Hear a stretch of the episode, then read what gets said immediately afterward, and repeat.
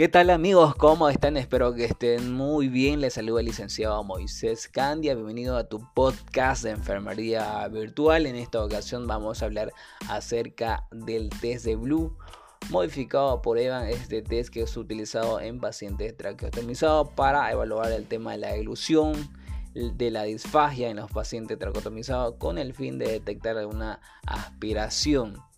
Este test consta de la tensión de la saliva alimentos líquidos con colorantes, principalmente lo que es el azul de metileno, este colorante para tortas, ¿no? Se debe tener lo que es un alimento semisólido, ya sea un yogur o una gelatina. Asimismo tenemos que tener los materiales como una jeringa para desinflar el balón de cánula de tracotomía, ya sea de 10 ml o de 20 ml. Asimismo una sonda de aspiración y guantes de procedimiento. una vez que ya tengamos todo preparado nuestros materiales, se debe eh, realizar el procedimiento, se realiza eh, al pie de la cama del paciente.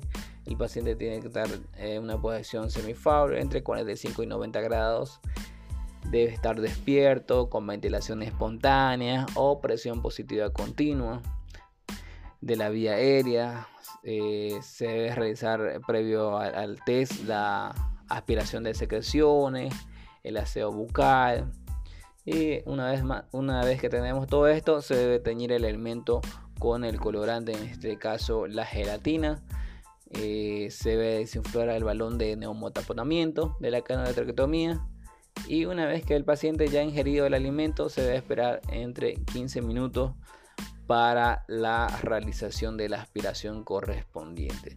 En el caso de que se sospeche riesgos de aspiración, se debe aspirar lo antes posible para evitar que se complique nuestro paciente. Y la interpretación del resultado, el test se considera positivo cuando eh, por la observación directa se detecta tinción azul en el material aspirado, por la canotracotomía o también por la región peritraqueal y eh, por la aparición de expectoración teñida de azul. Ahí se considera positiva. Que el paciente no está realizando una buena deglución, eh, que todo el alimento puede llegar también a, otras vías, los pulmones, y no está llegando principalmente lo que es el, esófago o el estómago. ¿no? es por esa razón que el, el se considera positivo. Y la prueba se considera negativa cuando al aspirar no se detecta ninguna tinción azul de la cánula traqueotomía o de la región peritraqueal o la sonda de aspiración. Aunque el test se registre negativo, se deberá observar cualquier signo de aspiración de comida eh, o líquido proveniente de la tráquea cuando se alimenta.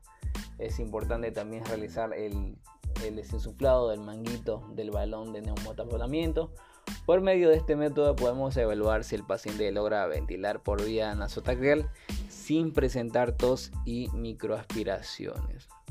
Así que ya lo sabes. Saludos.